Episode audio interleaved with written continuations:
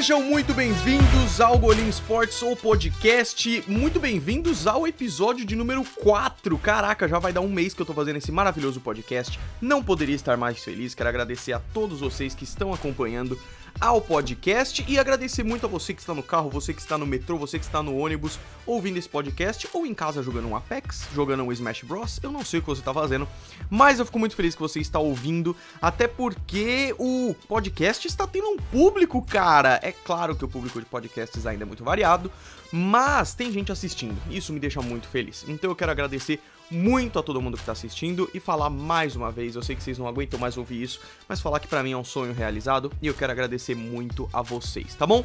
Segunda-feira, essa notícia aqui vai pro pessoal do podcast. Só para quem ouve o podcast é uma notícia exclusiva. É sério, eu comentei no Twitter, mas o meu público maior é no YouTube e no YouTube eu vou divulgar isso só no dia 1 só no dia 11 de março, segunda-feira próxima agora, né? De 2019. Eu não sei que ano você tá vendo isso. É, é o seguinte: o Golim Sports, além de um canal no YouTube e um portal no Twitter, Facebook e Instagram, e um podcast, é claro, também terá uma loja. Maluco, vai ter uma loja. Você já pode acessá-la, inclusive no golinsports.com.br. Vai aparecer o ícone de que ela está em construção, mas já deixa a loja aí nos seus favoritos, porque você pode acessá-la e vai ter camisetas, vai ter canecas e eu ainda estou planejando de colocar algumas almofadas e algumas outras coisas bacanas.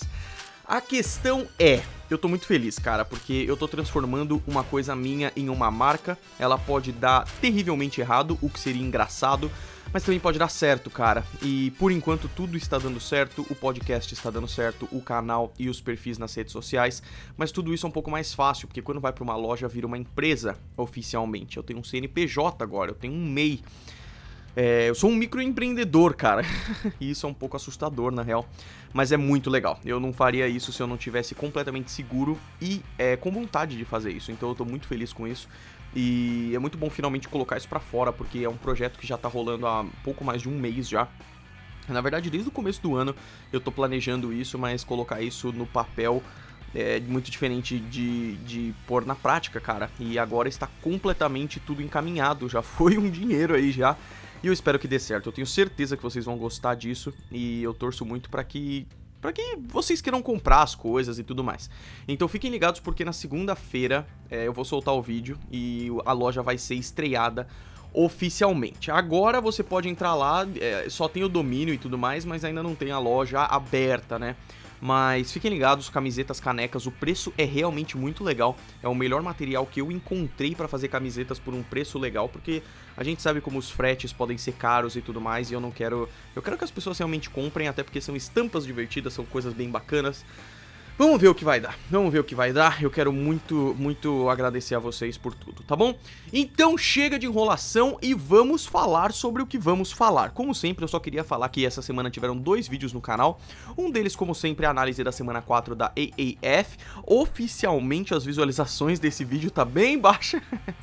é, dessa, dessas análises, mas eu já imaginei que isso fosse acontecer. A EF tava indo bem no começo, mas hoje, cara, eu tô falando sobre uma liga secundária da NFL, uma coisa meio meio nada a ver, a imprensa brasileira não tá dando foco algum para isso e a imprensa americana muito menos ainda, quer dizer, mais, né, mais do que a nossa, mas muito pouco também, é mais a CBS só porque ela tá é, transmitindo, porque senão nem ela faria isso também. Mas a questão é que tá me dando muito prazer fazer isso e eu penso lá no futuro que pode ser uma boa. Mas a questão é que a análise da semana 4 tá por lá. E eu convido todos vocês a, a, a verem, cara, porque é, é, um jeito bom se você não assiste os jogos e tudo mais de você saber o que tá rolando. Porque é uma liga. Olha, eu ainda tenho. Eu ainda tenho esperanças legais para essa liga aí. Eu acho que vai ser bacana, tá bom? Então lá no Golim Sports tem análise da semana 4 e sempre que tem uma análise tem uma prévia também. Então temos uma prévia da semana 5 rolando por lá. E o outro vídeo que tivemos é dos destaques do NFL Combine, cara. Eu fiz o, o Combine rolou, falei para vocês na semana passada. O Combine rolou e foi bem da hora. E a questão é que eu cometi um erro grande no Combine que eu deixei de falar de um dos caras mais legais que foram no Combine, que é o DK Metcalf que eu vou falar dele é, daqui a pouco, que eu vou focar no negócio do Combine, falar um pouquinho para vocês do Combine. Né, nesse momento aqui do podcast, eu só queria falar que tem lá no canal, no Golim Sports, os destaques do Combine, e aí a informação é complementada pelo que eu vou falar aqui. E como sempre, o que eu falo lá, eu falo menos aqui, e o que eu falo aqui, eu falo menos lá no canal, tá bom? Como sempre, o podcast é dividido em NFL, AAF, College e futebol americano no Brasil de uma forma geral. Então eu queria começar falando da NFL porque estamos numa fase muito importante da NFL, da intertemporada, que é a fase em que os free agents começam a ser a, a, estar no mercado, né? Então tem costuma ter muitas transferências e tudo mais. A gente tá no começo disso. Eu acredito que assim que eu postar esse podcast, vão aparecer umas notícias bizarras aí de algumas transferências malucas, então eu não tenho como prever o futuro, mas eu tenho como falar algumas coisas que eu acho que vai acontecer. Então eu pensei que eu fosse fazer o, o podcast aqui já falando sobre o Antônio Brown, por exemplo, mas não, não temos novidades. É, os Steelers falaram que querem que isso seja resolvido até sexta-feira. Sexta-feira seria amanhã para você que está vendo no dia que o podcast saiu, mas muita gente ouve ele também na sexta-feira que é 8 de março, né? Então eu acho que a gente vai ter uma novidade até o final da semana. Mas por enquanto parece que apenas um time está na disputa por Antonio Brown e especula-se que esse time é, é o Oakland Raiders, porque os Steelers não iam querer mandar é, o Brown para um cara, para um rival de divisão, para um rival de conferência e nem para um time muito forte e tudo mais. Isso acontece também. E os Raiders seria perfeito, porque ali na própria conferência é um time que não tá bem, então ao mesmo tempo é, não foi legal, né? Tudo isso daí. O Antonio Brown deixou a organização dos Steelers com uma, uma impressão de que não sabe cuidar das coisas, né? Porque o Le'Veon Bell também passou pela mesma coisa e tudo mais. Então, eu acho que os Raiders é o caminho, mas tudo vai depender da oferta que os Raiders mandarem para o senhor Antonio Brown. Então vamos aguardar, vamos ver o que, que dá isso aí. Mas não temos novidades ainda. Outro que está tendo bastante suposições é o senhor Odell, Odell Beckham Jr. Mas aí tenho muita calma, muito cuidado. Todo ano, desde que eu acompanho a NFL, especula-se que o Odell tá saindo porque o Ian Rapoport, que é um dos caras que mais um dos, um dos insiders ali que dá as notícias o mais rápido da NFL, é, ele sempre comenta que os Giants estariam interessado em, inter, interessados em propostas sobre o Odell. Meu, longe de mim dizer que ele tá errado, ele tá certíssimo, até porque isso deve ser verdade. Mas disso pro Odell ser efetivamente trocado, é muito longe, cara, é muito difícil, então eu não acho que isso vai rolar. Mas rolou uma coisa essa semana que foi interessantezinha. O Brady, o Tom Brady, quarterback dos Patriots, o maior de todos os tempos, porque se eu falo melhor, me corrigem. Então vamos dizer o maior, tá bom? é, ele postou uma foto do Aston Martin dele, é, que, que ele é patrocinado pela Aston Martin, ou Aston Martin, eu nunca soube como falar, então me perdoem. É, ele postou uma foto do carro tal, falando que tem um novo modelo, porque ele é parceiro dos caras e tudo mais. O Odell falou embaixo, pô, eu queria uma caranga dessas, hein? Tradução livre. E aí o Brady falou assim, vem pra Foxborough pra fazer um test drive, né? e aí pronto, a internet fica maluca pensando que o Odell vai pros Patriots. Isso... A chance disso acontecer é mínima, cara. É mínima. Sério. É, dos Patriots quererem oferecer pelo Odell, eu adoraria. Eu torço pros Patriots, eu adoraria que isso acontecesse. Eu acho difícil isso rolar. A chance sempre existe. Eu acho muito difícil disso rolar, até por motivos parecidos com o do Antonio Brown, de que imagina os Giants darem o Odell para um dos maiores rivais deles, que são os Patriots, né? Principalmente nos últimos anos. Então eu acho difícil. Uma, uma suposição que foi mais forte é a dele ir pros Browns, porque ele mesmo comentou, falou ali com os parça, não sei o que, postou uns emojis no Twitter de boca calada, não sei o que, de que ele talvez estivesse ouvindo coisas.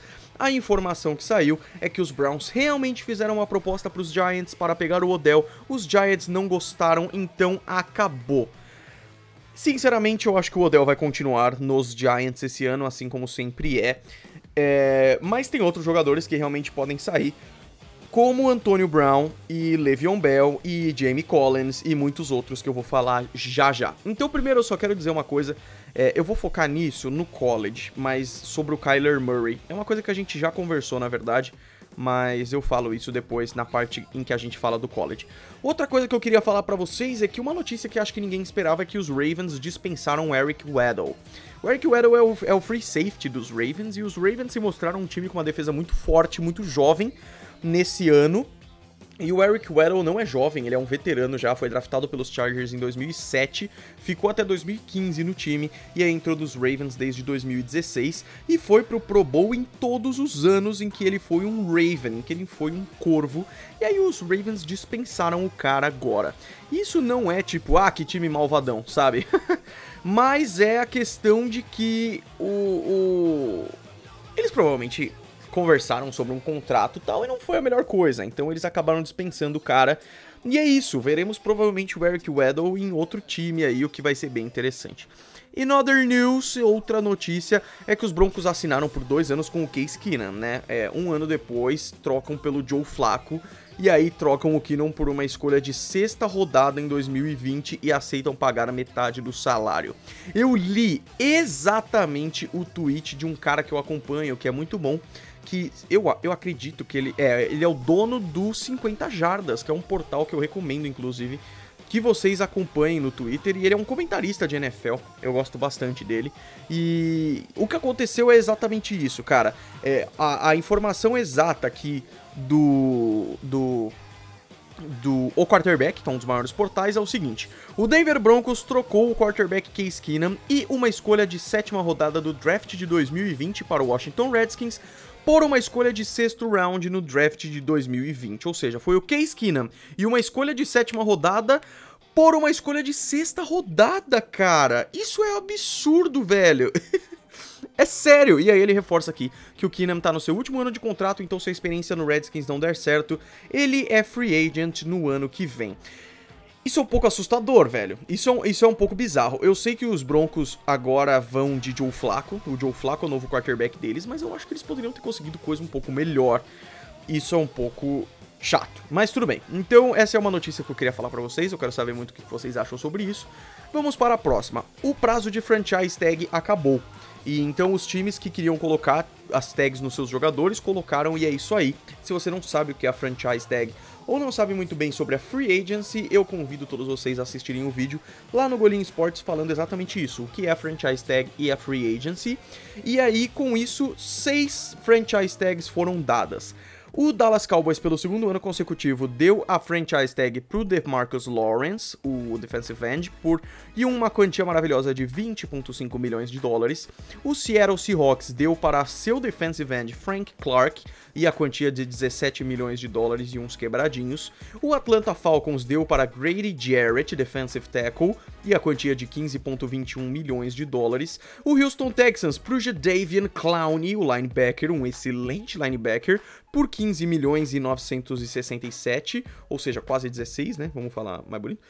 E o Kansas City Chiefs deu pro linebacker de Ford, de Ford que foi bem esse ano também, 15.4 milhões, e o San Francisco 49ers pro seu kicker, Robbie Good, por 4 milhões 971 ou seja, quase 5, né? Então, esses foram os únicos times que usaram a franchise tag esse ano.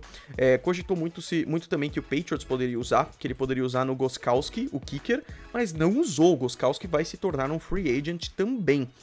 Então vamos para a próxima. Os Browns dispensaram o linebacker Jamie Collins. Eu, eu fiquei animado quando eu vi essa notícia, porque o Collins era um cara que eu gostava muito, camisa 91 nos Patriots. Ele foi draftado pelos Patriots em 2013 e foi para os Browns em 2016. É, quando eu comecei a acompanhar a NFL, Jamie Collins estava lá, eu gostava bastante dele.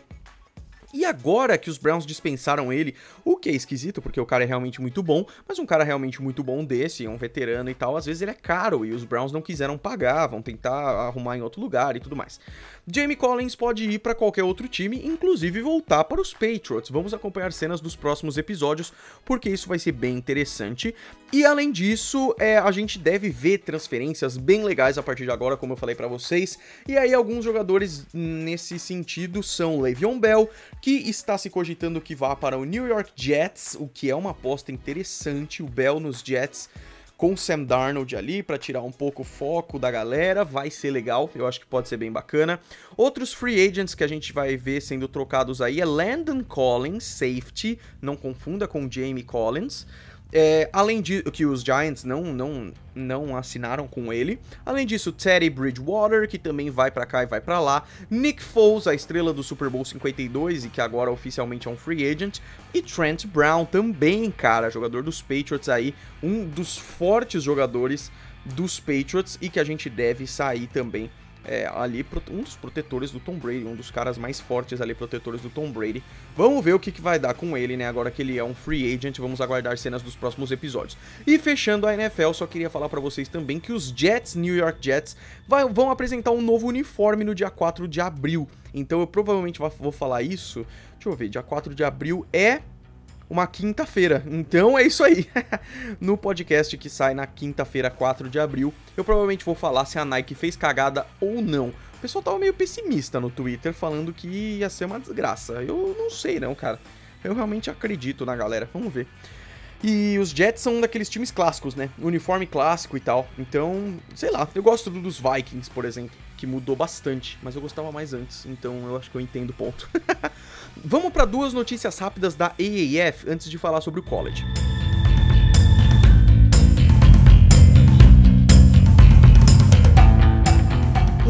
Dos dois criadores da Alliance, que é o Bill Polian, falou sobre conversas que ele teve com a NFL. O Bill Polian já foi da NFL, inclusive, e foi um dos criadores do da, da Alliance, né? E aí é, se especula muito o que vai acontecer com a Alliance no ano que vem se vai ter expansão para outras cidades, se vai ter alguma integração com a NFL, e ele disse que não, por enquanto nada disso, que a ideia não é expandir times e não é se integrar com a NFL ainda, e que para 2020 as opções são de forçar os elencos, né, cara? Reforçar os elencos, reforçar como os times escolhem os jogadores, o que é um. Sempre foi um dos grandes focos da Alliance, que é a questão de reforçar o local em que o time joga, né? Então Atlanta poder pegar os caras de Atlanta, Birmingham pegar os caras de Birmingham e tudo mais. Então é isso que vai continuar acontecendo. E a outra notícia que tem da Alliance é que durante as próximas duas semanas, a semana 5 e a semana 6 da Alliance, vão ter jogos transmitidos na TNT, que já tinha se especulado que ia ser uma das das broadcasters, uma das transmissões oficiais aí, mas o Bleacher Report, o BR Live, estava fazendo algumas transmissões bem fracas, por sinal, e aí os dois próximos jogos dos Apolos, time do Golim, vão ser transmitidos na TNT, o que é interessante. Nada a ver com a TNT brasileira, que não comprou os direitos e não vai passar aqui no Brasil, apesar de que isso seria bem interessante. Da IEF é isso, mas mais uma vez eu reforço que se você quiser saber o que está rolando, eu falo sobre a audiência, eu falo sobre os jogadores da semana e os destaques dos jogos da semana que passou, além da prévia da semana seguinte, lá no Golim Sports eu convido vocês a irem lá. Do college eu queria dar um foco aqui pro Combine. Então primeiro eu queria dizer que cada vez mais está se especulando de que os Cardinals podem pegar o Kyler Murray na primeira escolha. Antes do Combine, era quase certo que o Nick Bolsa, irmão do Joey Bolsa dos Chargers, seria a escolha número 1 um do draft. Quando viram que o Kyler Murray tem um tamanho de mão da hora, ele tem a altura do Russell Wilson e isso não pesa tanto na NFL mais, eles viram, viram que o peso dele é da hora e tudo mais, falaram assim: "Eu quero esse garoto". Então, Muitos mock drafts colocam o Kyler Murray em primeiro, e eu já falei sobre isso também no vídeo do Combine, convido vocês para verem, mas aí tem a questão do Josh Rosen. Josh Rosen foi draftado pelos Cardinals na, no ano passado, é, inclusive mais tarde do que se pensava, muitos colocaram ele na primeira escolha, e se eu não me engano ele foi a escolha número 9, eu digo para vocês em um segundo. Ah, vamos ver... Uh, escolha número 10, escolha número 10 pela UCLA. Então, o Josh Rosen talvez seja trocado em breve. Aí ele muito provavelmente não vai ser trocado até o draft, né? Porque o, o que pode acontecer é dos dos, dos, dos Cardinals selecionarem o Kyler Murray e aí sim decidirem o que fazer com o Josh Rosen, ou não pegar o Kyler Murray e aí focar no Josh Rosen, ou tentar outro quarterback, o que eu acho muito difícil. Ou vai Kyler Murray ou não vai ser, sabe? Isso vai ser bem interessante. E aí, como eu disse, o Combine acabou e o cara que eu esqueci de falar é o principal prospecto de wide receiver e o cara zerou o Combine. Como é que eu não falei desse cara, velho? É pura cagada. Às vezes, simplesmente não passa por você a informação. Eu viajei o feriado, então eu não consegui assistir o Combine muito. E aí eu fui numas, num, nos resumões do draft, assim, e eu não li o nome desse cara. Foi, foi pura cagada. Não teria porquê eu não falar dele. Foi, foi pura cagada. Mas sim, DK Metcalf. Aliás, o nome dele é bonito. Quer ver? Vou falar pra vocês o nome dele. DK Metcalf, conhecido também como The Kalen Zacharias Metcalf o cara, primeiro, é um monstro, cara. O cara é um monstro. Ele tem 1,6% de gordura corporal. O cara é ridículo. E aí, quando o senhor DK Metcalf fez a corrida de 40 jardas, ele fez em 4.33. 4.33 pode não ter sido o recorde, o recorde foi 4.29. Mas 4.33, primeiro que é incrível, porque ele tem 228 leblas. Ai meu Deus, deixa eu fazer a conversão aqui. 228 são 103 quilos. E o cara fez 40 jardas em 4 segundos e 33. Quando a gente com... compara, desculpa, quase morri. Quando a gente compara é, a, a Speed Force, que chama, né? Ou seja, a força dele baseada no peso, ele foi mais rápido que o Calvin Johnson, por exemplo. Ele foi melhor que o Calvin Johnson, um dos maiores receivers da história da NFL. Ele foi mais rápido que o Devin Hester, e esse foi de longe é, o, o, o mais impressionante, porque ele também fez 40.5 inches de salto vertical, o que significa Vamos ver, ou oh, conversão desgraçada. 102 centímetros, o que é impressionante, e 27 repetições no levantamento de peso. E ele tem 6.3 pés. Aguardem, que eu vou converter aqui. Feet em centímetros, deixa eu ver. O cara tem apenas, apenas 1,90m. Então o cara é simplesmente um monstro, um monstro, e todo mundo vai querer draftar o senhor DK Metcalf, que joga na Ole Miss. Jogava, né? Porque agora ele vai ser draftado. Então, com essas informações, ele é mais forte que o Trent Williams, pula mais rápido que o Odell Beckham Jr., mais explosivo que o Deshaun Jackson e mais pesado que o Jalen Smith. Ou seja, o cara é um dos maiores wide receivers que a gente já viu. E isso me deixa puto por não ter falado dele, porque o cara é realmente realmente fantástico. E eu resolvi colocar inclusive fotos de jogadores, é as coisas mais importantes do que eu falo no podcast vai estar na capa do podcast. E é por isso que a capa desse maravilhoso podcast é o DK Metcalf, porque eu quero muito esse cara nos Patriots. Mas quando a gente vê os mock drafts aqui, vamos ver. Vamos ver, vamos ver. Vamos ver o mock draft do The Playoffs, que é um, é um brasileiro aqui, o que é bem interessante. O que eles falam é que o, o, Arizona Cardinals selecionaria o Kyler Murray, os 49ers, o Josh Allen, que é o Edge de Kentucky, o Jets selecionaria o Nick Bolsa, duh, aí os Raiders, o Keenan Williams, que é realmente um monstro, os Bucks selecionariam o Montez Sweat, que é o Edge do Mississippi State, os Giants, eles colocaram aqui que selecionaria Dwayne Haskins, um quarterback, o que é bem interessante também, Vamos continuar. E aí o Buffalo Bills na nona posição selecionaria o DK Metcalf da Ole Miss. E eles falam aqui, o desempenho do wide receiver foi impressionante. 1,90m, 103kg, o recebedor teve um salto vertical maior que Julio Jones. Superou Kaleo Mack no supino, isso eu não sabia, impressionante. Correu tão rápido quanto Brandon Cooks. E a necessidade de um wide receiver número 1, concordo plenamente. Eu só não acho que os outros times vão dar tempo para ele ser selecionado pelos Bills. Mas é uma excelente, um excelente palpite aqui, que eu queria ver o nome do cara que fez, cara, porque eu realmente quero dar valor pra esses, pra esses, pra esses caras. Lucas Oliveira, aqui no Twitter, é o Lucas, paulistano jornalista. Muito bem, então é isso pro DK Metcalf, torço muito por ele, queria ele nos Patriots, não vai rolar nem a pau. Então é isso sobre o college e sobre o combine, porque o resto do combine eu já falei lá nos destaques do Golim Sports, convido vocês mais uma vez. Sobre futebol americano no Brasil, queria dar uma notícia muito da hora. É, eu não sei se eu cheguei a falar aqui já de que a. É, puta, quem foi? A Mônica Bergamo, que é uma jornalista, ela comentou que tinham. A Secretaria Municipal de Turismo do Brasil estava conversando, estava em conversas com é, executivos da NFL para ter jogo aqui em São Paulo. Aqui porque eu moro em São Paulo. Para ter jogos da NFL em São Paulo. E é aquele negócio que eu já falei várias vezes: o Brasil é um dos maiores mercados de futebol americano. É, o México tá tendo problemas recentemente. O último jogo que era para ser no México não foi, porque o estádio tava ruim. Então tem jogos em Londres, além de no México.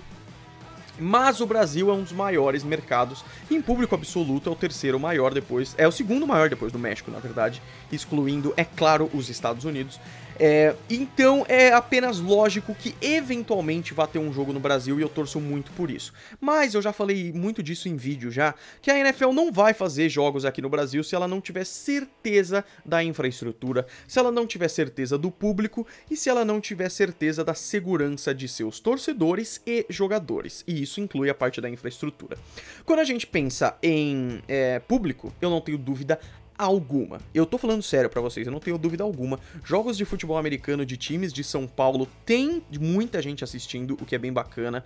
E um jogo da NFL seria uma maluquice, seria um evento incrível. Eu seria, mesmo sem ser convidado, que eu provavelmente não vou ser, eu seria um embaixador disso, mas tão pesado. Eu ia convidar tanta gente, eu ia falar, eu não ia comprar ingresso para ninguém, mas eu ia falar tanta, fazer tanta propaganda para as pessoas irem, cara, sério, porque é incrível, seria incrível, cara, seria incrível e eu, vai ser em São Paulo, tá, gente? Se você é de outras cidades, se prepare para isso. Muita gente falou, faz em Rio Grande do Sul, faz no Rio de Janeiro. N não vai ser.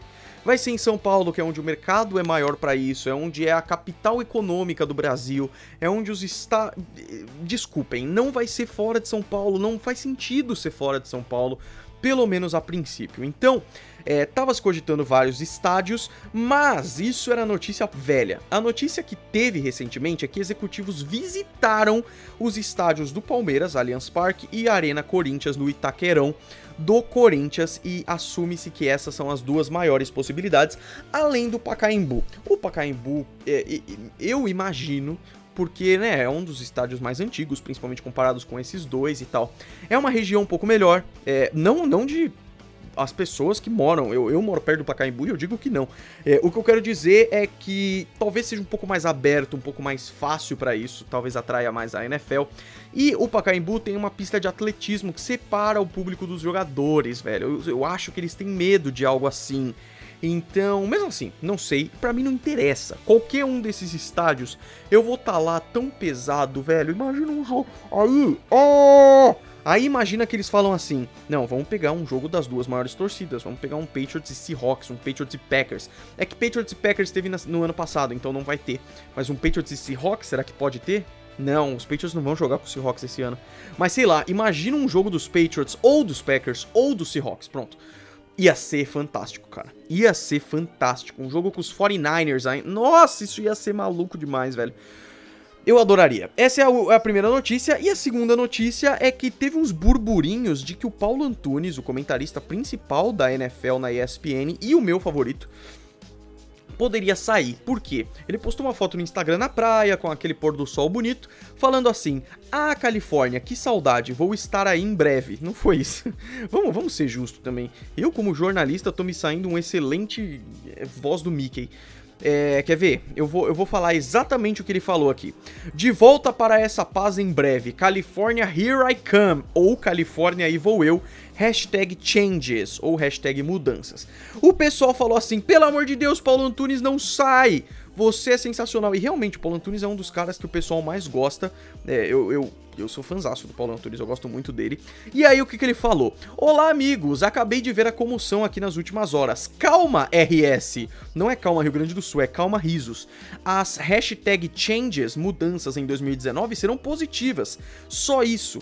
Ficarei na Califa, Califórnia, meu estado favorito, por vários meses ampliando a nossa cobertura dos playoffs da NBA e pré-temporada da NFL. Eu fiquei um tempo, continua ele, fora em 2018, mas esse ano será por mais tempo e somente no Zewa, onde morei por 18 anos. Temos alguns projetos em vista e estou preparado para os novos desafios, acho que vão gostar.